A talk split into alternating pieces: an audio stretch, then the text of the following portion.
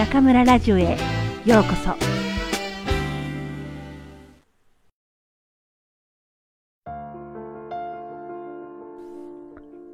願うという魔法何かをやり遂げたいとき、100万通りの方法を用意してもダメなのです。道具、手立て、具体的な実行力だけでは、なかなかことが動かなかったり、イメージした通りに達成できなかったり、頑張っても完成しないことがよくあります。だから僕は願います。絶対にこれを作り上げたい。深く、強く、心に刻み込むように願うのです。神様に願うというより、自分の心の中に未知のエネルギーを生じさせるという感じに近い気がします。願うというのは、とてつもないパワーを生み出します。強い願いとバランスの良い実行力さえあれば、叶わないことなんてないとすら思います。その意味で、願うとは魔法だと信じているのです。これまで僕が生きてきた中で、本当にやりたいと思ったことは、ほぼ叶っています。願って行動すれば、すべては自分の思い通りになる。そのくらい、願うことには魔力があります。こんなことを言うと、流行の願ったことは何でも叶うという考え方だと誤解されるかもしれませんが、願いには潔癖さがなくてはならないと考えています。例えば、お金が欲しい、素晴らしい絵画が欲しい、異性にモテたいといった単純な欲望に対して、願いの魔法を使うのはある種の冒涜だという気がします。どんなにくだらなくてささやかなことでも本気で願って行動すれば叶うからこそ、今日の晩ご飯はステーキがいいといった願うまでもないさまつなことに魔法を使うのは許されないのです。そんなのは意固地で堅苦しいと思うでしょうか。しかし、本当に大切なやりたいことは誰にとっても神聖なもののはず。魔法は大事なことのために大切にとっておく。この目的に魔法を使わせてくださいと心の中でこうくらいの謙虚さが魔法を魔法として守り続ける秘密です。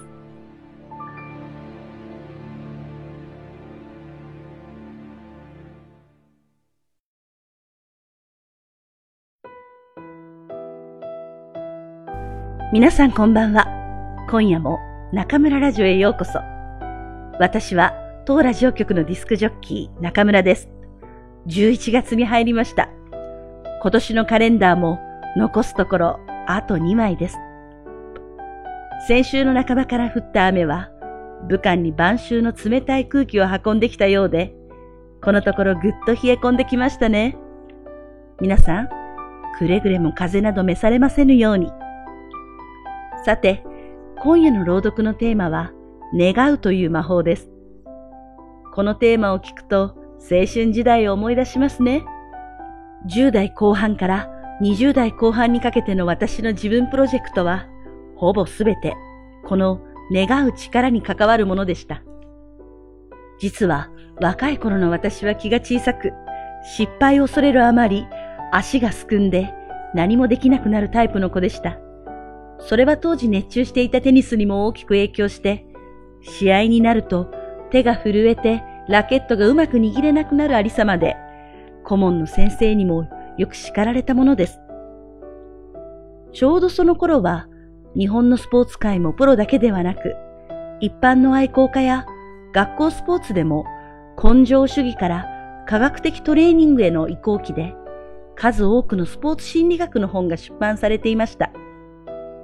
何とかして強い心になりたいと思った私は、スポーツに限らず、国内外の心理学、特に願いを実現化する成功哲学の本を読み漁りました。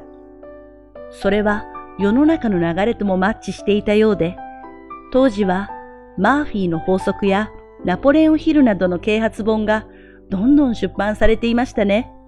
その中で最も自分に合った本はバシャールという本で、今でも傍らに置いています。10年ぐらいそういう本を読み続けて、できることを一つ一つやってきた結果、私は随分プラス思考で自分の人生を楽しめる人間になった気がします。残念ながら、始めるきっかけとなったテニスの方はやめてしまいましたが、ここから学んだものは計り知れなく、教師としての私を支える大きな柱となっています。成功する秘訣について書かれた本だから、さぞかし難しいことを言っているような気がしますが、実は、え？と思うほど簡単なことなんですよ。今日はそのエッセンスを皆さんに紹介しますね。まずその1。何かに成功したいと思うのではなく、すでに成功していると思って行動すること。その2。物事は常に肯定的に考え、今やっていることを楽しみ、ワクワクすること。その3。すべてのことは最高のタイミングで自分の目の前に現れると思うこと。ね？決して難しくないでしょ？私がこの話をすると、大抵の人は、え？これだけでいいの？と聞きます。そして、その人たちは、苦しい努力を経なければ物事は成功しないと思い込み、成功しかけている自分を常に否定的な目で見てしまいます。ネガティブな気持ちからは、ネガティブな結果しか生まれません。そして、ネガティブな気持ちから発せられる言葉は、強い引力で、その人だけでなく、周りの人まで失敗に引きずり込みます。成功したいのは自分のはずなのに、その自分が成功を疑い、失敗すると、ほらね、思った通りだ、と苦笑いをします。そういえば、テニスコートで震えていた私は、常に失敗したらどうしようとばかり考えていました。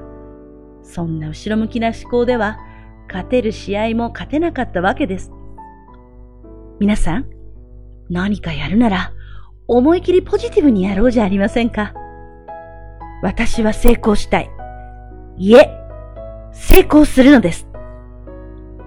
敬愛するバシャールはこう言います。皆さんは、百聞は一見にしかず、見えることは信じられると言いました。しかし、本当はその逆で、信じられることが見えるんです。そう、信じることは実現化するのです。さて、20回にわたってお送りしてきた朗読、松浦弥太郎さんの今日も丁寧には今回で終わります。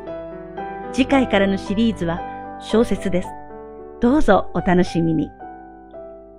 明日はどんなワクワクが私を待っているかしら。それでは皆さん、次回もまたここでお会いしましょう。おやすみなさい。